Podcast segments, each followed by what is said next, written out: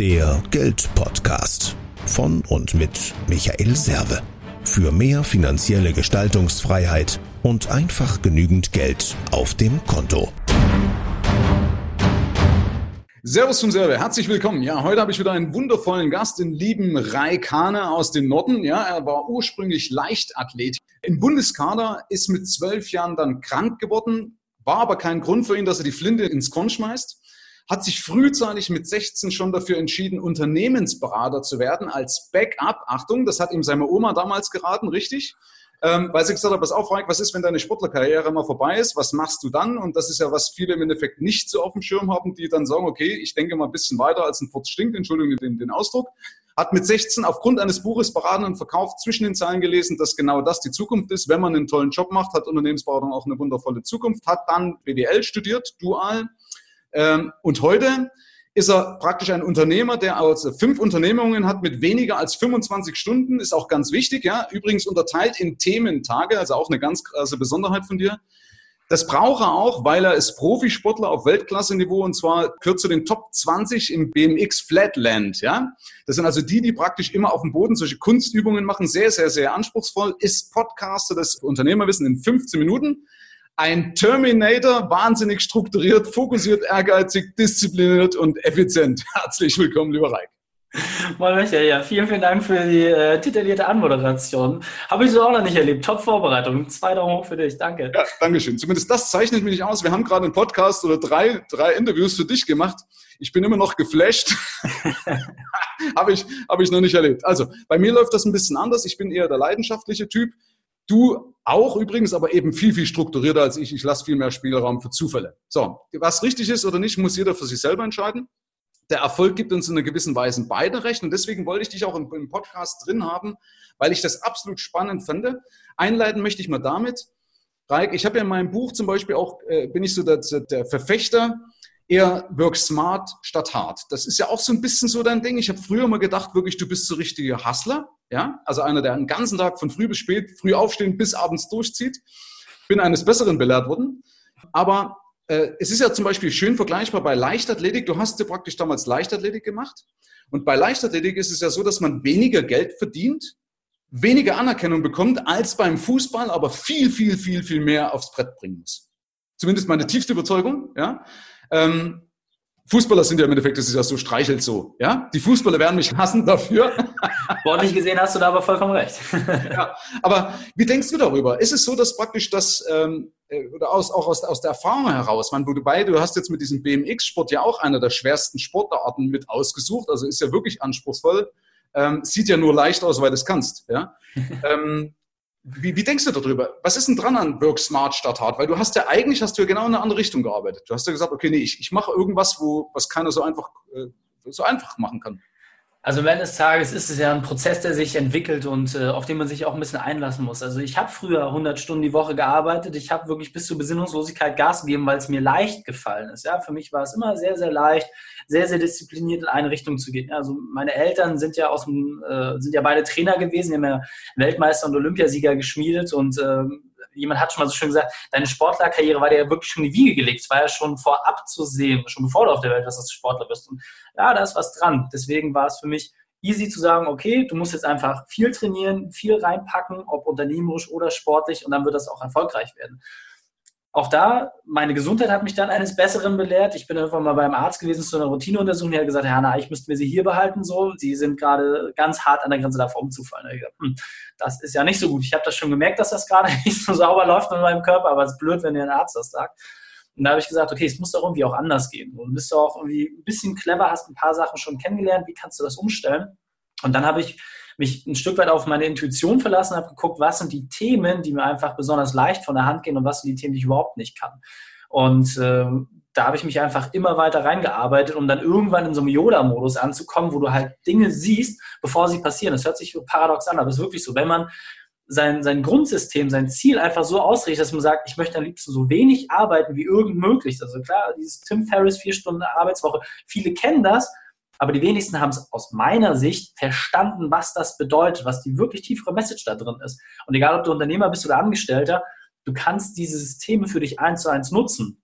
Und ich bin dann so jemand, ich sage, okay, da kommt wieder der sportliche Ehrgeiz durch. Ich will das aufs absolut maximalste Level bringen. Und deswegen jetzt diese 25 Stunden zu arbeiten mit fünf Unternehmen, also die meisten schaffen es ja nicht in einem Unternehmen, so wenig Zeit reinzupacken. So, und ich mache das halt alles parallel.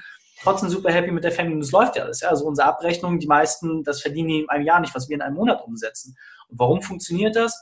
Weil halt ein großes Team im Hintergrund ist, weil eine Struktur da ist und alle einfach dieselbe Ausrichtung haben. Und zwar genau dieses Thema. Wie schaffe ich es, intelligent zu arbeiten? Und das ist wirklich der Grundpfeiler aller Sachen, die wir zusammen machen, dass es nicht darum geht, ganz, ganz viel und feste auf einen äh, Punkt draufzuhauen, sondern zu gucken, ey, wo sind die Hürden und wie kann ich am besten daran vorbeigehen? Ein Freund hat damals immer gesagt, Reik, du bist so jemand, du rennst so lange gegen die Mauer, bis die Mauer eingerissen ist. So, nutzt doch einfach die Tür, die zwei Zentimeter neben dir liegt.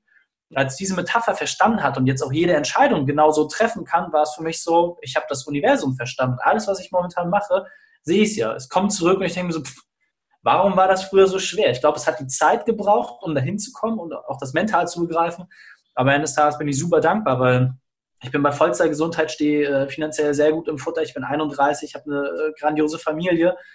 Die meisten checken das, wenn sie am Ende ihrer Karriere sind, dass es einfach geht. So, und ich kann jetzt noch ganz, ganz viel genießen und Lebensqualität mitnehmen, äh, weil es die Gesundheit auch einfach zulässt. Und äh, da bin ich sehr dankbar für. Mhm. Okay, sehr gut. Also ich habe das ja in meinem Buch eben aufbereitet. Ich fand das so als Mythen, ja, weil gerade bei dir, das, du bist ja ein absolut klassisches Beispiel. Arbeit mal alleine macht nicht vermögend, ja, weil sonst wäre Leichtathletik der bestbezahlteste Job, ja, oder äh, Triathlet. Oder ich habe einen Vortrag mal gehört von einem Alingi-Team, ja, diese diese Segelregatta machen. Mhm. Ey, die bereiten sich ein Jahr lang drauf vor haben immer ein Ersatzteam nebendran. Also wenn du versagst, ist der nächste da und du bist raus. Ja, dann gibt's nur einen Champion am Ende, also den Sieger der Regatta. Alle anderen spielen keine Rolle. Ey, die haben mit gebrochener Hand haben die da zwölf Tonnen am Tag bewegt. Das hat er mal gesagt. Also diese Spindeln, die die haben. Ich kenne mich da nicht aus beim Segeln, ja, aber da musst du praktisch hier die, die, ja. die Aue anziehen. Und das sind zwölf Tonnen, die die am Tag bewegen. Ja, und die haben zehn Minuten Zeit, um so und so viel Kilokalorien bei laufendem Seegang zu essen. Da hauen die praktisch so einen Kübel Spaghetti weg. Ja? Das ist Leistung. Aber komischerweise sind es nicht die, da geht es mir um die Ehre, aber es sind nicht die bestbezahltesten. Ja? Und das ist ja beim Business genauso. Und finde ich cool, wenn man halt so eine Erkenntnis dann irgendwann hat und sagt, ich übernehme meine, meine Disziplin aus dem Leistungssport. Du wärst nicht dort, wenn du das nicht gehabt hättest, weil deswegen habe ich ja vorhin auch gesagt, du bist ja wahnsinnig ehrgeizig. Das ist ein Ding, was dem Leistungssport mitgegeben hast oder vielleicht, vielleicht auch in eine Wiege gelegt worden ist, aber ja. was Parallelen sind. Deine Disziplin auf jeden Fall, weil ich muss diszipliniert dranbleiben. Ja? Ähm, aber eben auch zu erkennen, okay, ich brauche dort einen Trainingsplan, aber es nützt nichts, wenn ich äh, zwölf Stunden am Tag arbeite. Ja, du hast früher über 100 Stunden eben, äh, über 120 Stunden habe ich mal in einem Interview mitbekommen, gearbeitet pro Woche. Ja. Das wird nicht zwangsläufig belohnt. Und das andere ist eben, dass ich vielleicht oder dass ich auch diese Tipps, diese Motivationssprüche von den Gurus nicht unbedingt übernehmen muss, die für den Sport gelten, sondern die gelten vielleicht für Olympioniken. Da muss ich natürlich anders Vollgas geben. Da muss ich diese berühmt-berüchtigten 110 Prozent geben. Ja, aber die, im Business, glaube ich, ist es eher die Cleverness. Disziplin gepaart mit Cleverness. Und das bist du. Bin, bin ich absolut bei dir. Und ich finde gerade auch den Vergleich aus dem Sport sehr, sehr schön, weil das ist ja auch das, was äh, mir, mir am nächsten liegt. Ähm, mittlerweile bin ich fröhlicher Dritter. Ja, also früher im Sport geht es halt wirklich darum, so der erste und der zweite, die unterscheiden sich im Trainingsaufwand wirklich um 90 Prozent von den dritten, vierten, fünften. Die gehen wirklich bis nochmal, selbst wenn alles kaputt gegangen ist, und dann hat es halt wirklich mit ein Stück weit Glück zu tun, dass dein Körper diese Zerreißprobe zum Zeitpunkt des Wettkampfes übersteht. Also Usain Bolt, äh, der schnellste Mann der Welt, wurde ja mehrfach gefragt, Mensch, Usain, hattest du gar keine Angst vor den Wettkämpfen? Und er hat gesagt, hä? Die eigentliche Arbeit wird im Training gemacht. Der Wettkampf, das, das mache ich so nebenbei. Das ist, das ist langweilig schon nahezu für mich, weil ich genau weiß, was ich im Training geleistet habe. Michael Phelps ist ins Becken gestiegen und wusste, dass er gewinnen wird. Warum? Weil er über 10.000 Schwimmkilometer mehr in den Knochen hat als jeder andere seiner Konkurrenten. 10.000 Kilometer geschwommen, nicht gelaufen, nicht gefahren, nicht geflogen, sondern geschwommen. Natürlich hat er ein gewisses Selbstbewusstsein, aber er hat auch die ganze Zeit da reingesteckt. Und das kannst du als Sportler wirklich mal eine Momentaufnahme, einen Wimpernschlag deines Lebens, kannst du das durchhalten. Als Unternehmer, die meisten Unternehmen in Deutschland bestehen zwischen 10 bis 15 Jahre, die längsten Unternehmen 20 Jahre, dann ist so rein statistisch gesehen ist ein Unternehmenszyklus beendet. Und wenn man das mal rechnet, ja, ein Unternehmen verändert sich auch, ja, dein Unternehmen verändert sich, mein Unternehmen verändert sich, aber wenn man mal weiß, okay, ich muss das 10, 15 Jahre lang durchhalten, so ein Tempo, dann ist mein Körper irgendwann erschöpft. Im Leistungssport genauso. Als erfolgreicher Sportler hast du drei, vier, fünf super erfolgreiche Jahre. Dann kannst du nochmal vielleicht zwei, drei Jahre mitnehmen, aber dann ist in der Regel ist das Ding durch. So. Und das aber wissentlich, dass man sagt, okay, ich muss nicht der Erste sein. Ich muss nicht der Zweite sein. Du hast vorhin so schön gesagt, der Kuchen ist groß genug.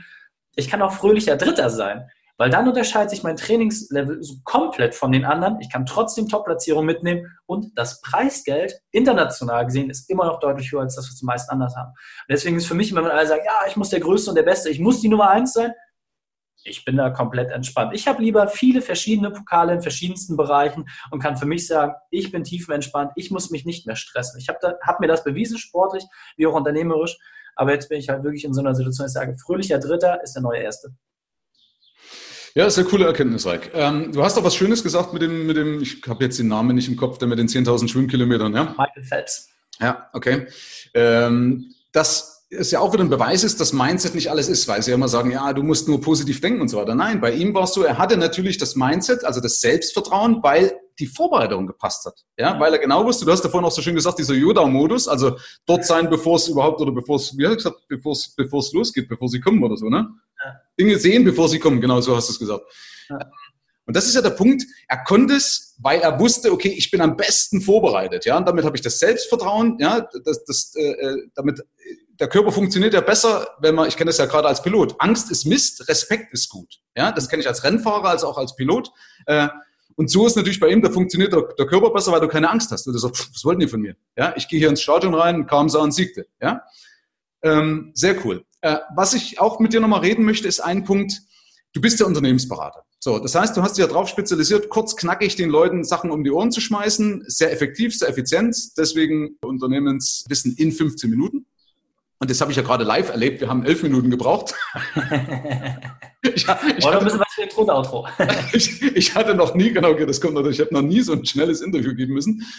Hat auch was, finde ich spannend, ja, weil dann natürlich Leute, die sagen, ich habe jetzt keine Zeit, keine Lust, groß rumzueiern. Manche wollen das gerne ein bisschen ausgeschmückt haben. Du bist derjenige, der es direkt auf den Punkt bringt. Ähm, Frage, wie hast du, wo hast du angefangen? Weil du hast ja frühzeitig die Entscheidung gefällt, das als Backup, hast vielleicht dann auch deswegen das Studium gemacht, weiß nicht, also passend dazu BWL. Ja. Ähm, hast deine Parallelen aus dem Sport mit rübergebracht, weil es ja viele Parallelen auch dazu gibt, eben, dass ich sage, ich habe eben einen Trainingsplan, einen Ernährungsplan, ich überlasse das nicht dem Zufall und so weiter. Ja, ich mache praktisch das Ergebnis, teile ich auf in kleine Aufgaben, in kleine Häppchen und so weiter. Ähm, aber wie hast du angefangen, dass du sagst, okay, jetzt muss ich ja das Wissen weitergeben, jetzt muss ich strukturieren. Du hast einen wunderbaren Online-Kurs aufgebaut, dieses Kodu-Training. Wo hast du angefangen? Wie koordiniere ich das? Schritt für Schritt, wie beim Sport auch. Also ähm, bei uns in der DDR, ich bin ursprünglich DDR-Kind, äh, war es so, die ganzen Kinder wurden, ähm, bevor sie in die Schule gekommen sind, wurden sie alle einem Leistungstest unterzogen. Ja, das heißt, wurde geguckt, wie schnell kann er bei 50 Meter laufen, der soll mal einen Ball werfen, der soll mal gegen Ball gegentreten. Dann hat man geguckt, wo haben die grundsätzlich eine gute sportliche Eignung und dann wurden die halt in den entsprechenden Verein reingebracht und dann wurden die dort äh, weiter gefördert nach ihren äh, Kenntnissen und Fähigkeiten. Bei mir war es am Ende des Tages genauso. Ich habe geguckt, was kann ich besonders gut und die Sachen, die ich besonders gut konnte, die habe ich einfach mehr gemacht und die Sachen, die ich nicht so gut konnte, die habe ich dann halt weggelassen. Also ich konnte noch nie gut gegen Ball treten, dafür kann ich relativ gut mit dem Fahrrad umgehen. So, also was ist sinnvoll, was ich weitermache. Und ähm, ich, ich, war schon immer ein Freund davon, unternehmerisch tätig zu sein. Also ich, als ich mit Breakdance damals angefangen habe, da war ich zwölf Jahre alt. Ja, und ich habe ja schon damals einfach Telefonhörer in die Hand genommen, gelbe Seiten, und habe gesagt, ey, wir sind eine Breakdance-Gruppe hier aus der Stadt. Habt ihr nicht eine Weihnachtsfeier, bab, bab, bab, wo wir hinkommen können, Auftritt machen? So, und dann haben wir ja, was kostet die denn? Da habe ich schon meine ersten Preisverhandlungen gelernt und dann zack, hatte ich den ersten Auftrag an der Hand. Und wenn du das mit zwölf anfängst, ja regelmäßig Leute anzurufen und sagen, ey, guck mal, ich bin der, ich mache das und das und dieses auf die zugehen, wenn du das einfach drauf hast, dann war das irgendwann naheliegend, ey, das kannst du für dich selbst machen, das kannst du anderen zeigen, wie die das machen.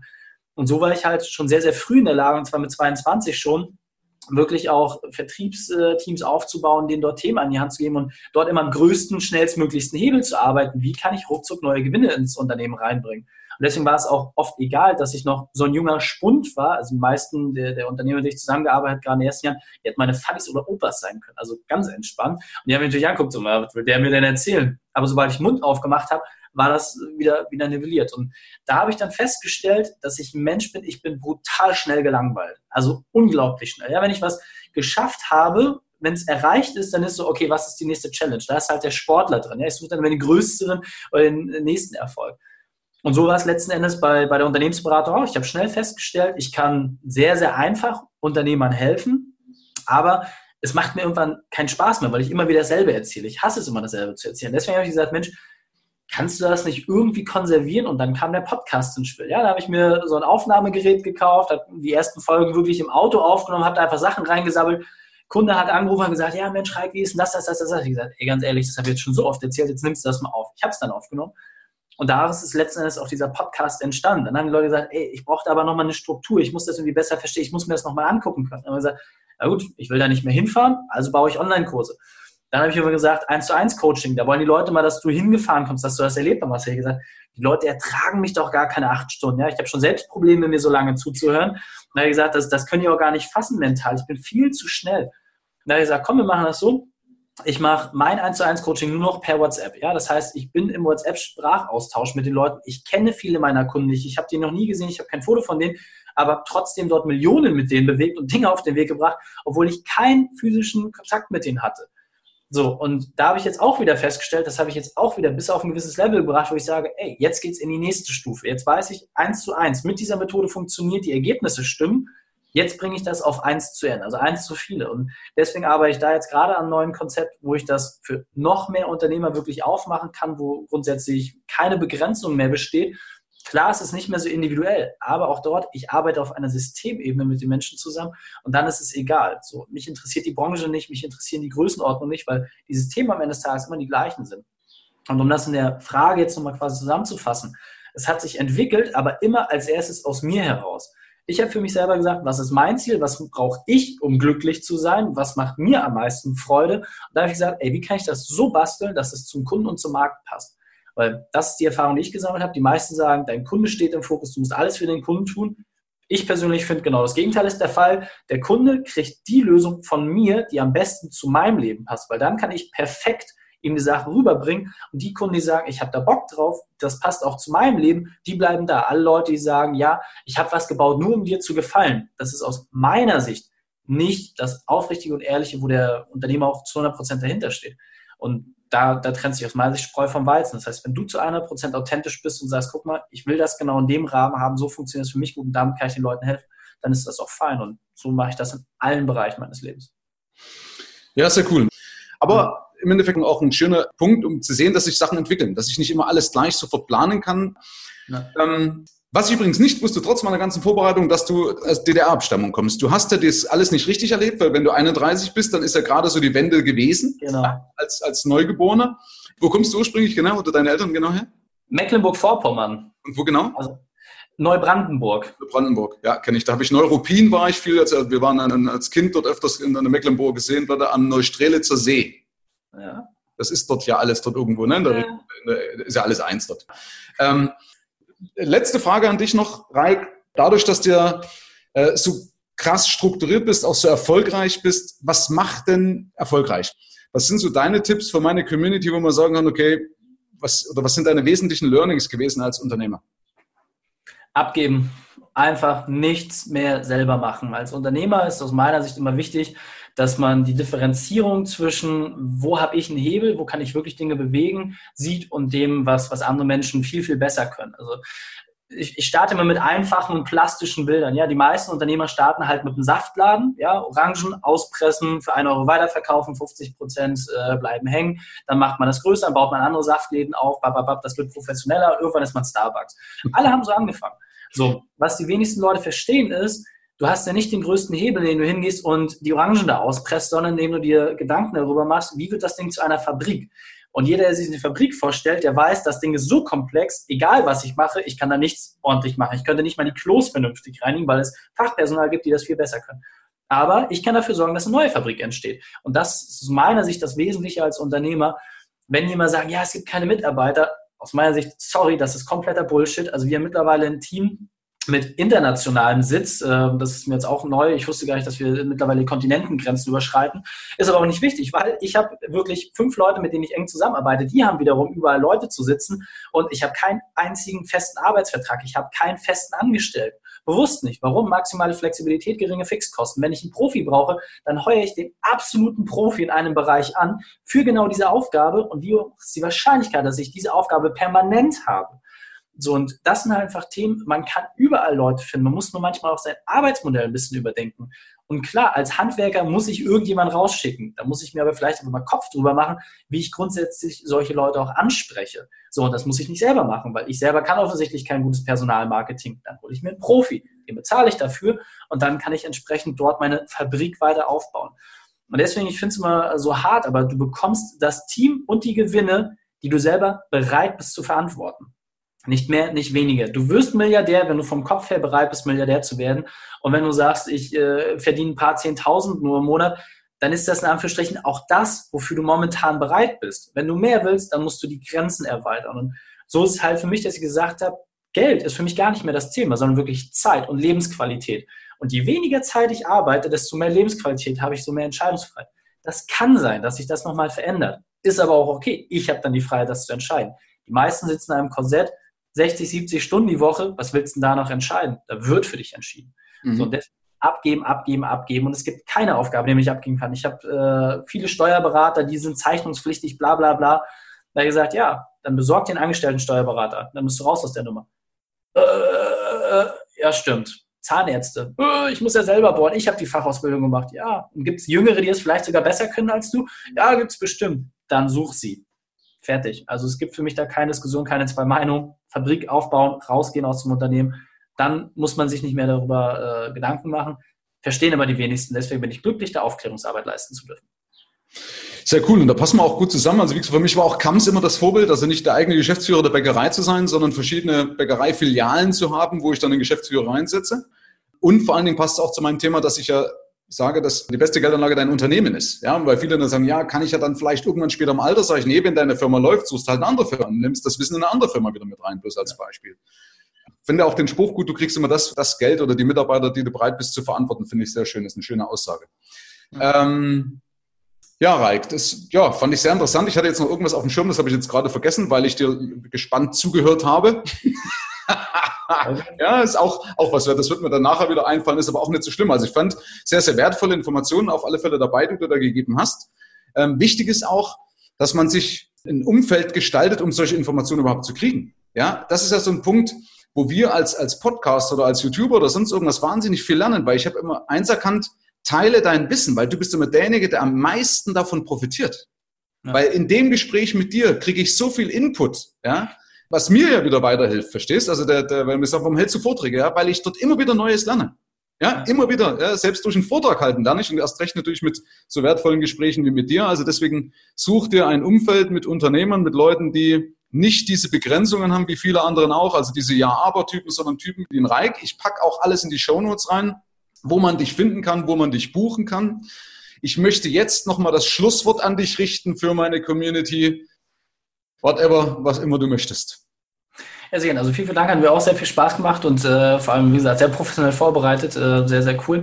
Am Ende des Tages, aus meiner Sicht, liegt der größte Hebel darin, mit ganz kleinen Schritten anzufangen. Und äh, ich starte dort immer mit Tagesroutinen, mit Dingen, die, die allgemein jeder verstehen kann. Und zwar einfach mit 30 Liegestütze sieben Tage lang machen. Ja, dann sagt man, was hat das mit Unternehmerleben zu tun? Erstmal gar nichts, bis auf eine Routine. Ja, du fällst aus dem Bett raus, schlägst auf die Hände auf, dann hast du noch 29, komm, noch 29 mal hochdrehen.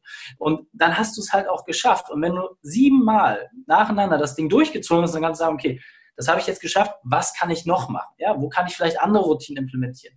Und aus dieser Folge heraus ergibt sich das, was ich vorhin zu dir gesagt habe, dass man in diesen Yoda-Modus reinkommt. Du gehst dann weiter, weiter, weiter, weiter und es baut sich auf und irgendwann Platz der Knoten und dann verstehst du das Universum und dann sagst du, ey krass, warum habe ich denn das all die Jahre falsch gemacht? Ja, weil ich noch nicht bereit war dafür. Und deswegen meine Empfehlung, würde ich mit ganz kleinen Dingen anfangen, nicht das Große suchen, nicht das Riesige, wirklich ganz, ganz, ganz kleine, einfache Dinge und vielleicht auch Sachen, die nichts mit deinem Unternehmen zu tun haben. Und sich bewusst auch dort mal rauszunehmen und zu sagen, komm, erstmal Gesundheit, erstmal Sport in den Fokus äh, rücken, vielleicht mal nicht so ungesund essen. Dann weiß man, okay, jetzt habe ich Kontrolle über mich selbst und dann kann ich auch andere kontrollieren. Herzlichen Dank, dass du dabei warst, lieber Reik. In dem Sinne, alles, alles Gute für uns, für die Community, für dich. Bleib schön gesund. Danke dir. Herzlichen Dank fürs Rein und Hinhören. Ab hier liegt's an dir. Bis zum nächsten Gig. Dein Michael Serve. Mehr Informationen findest du im Internet unter mehrvomgeld.de.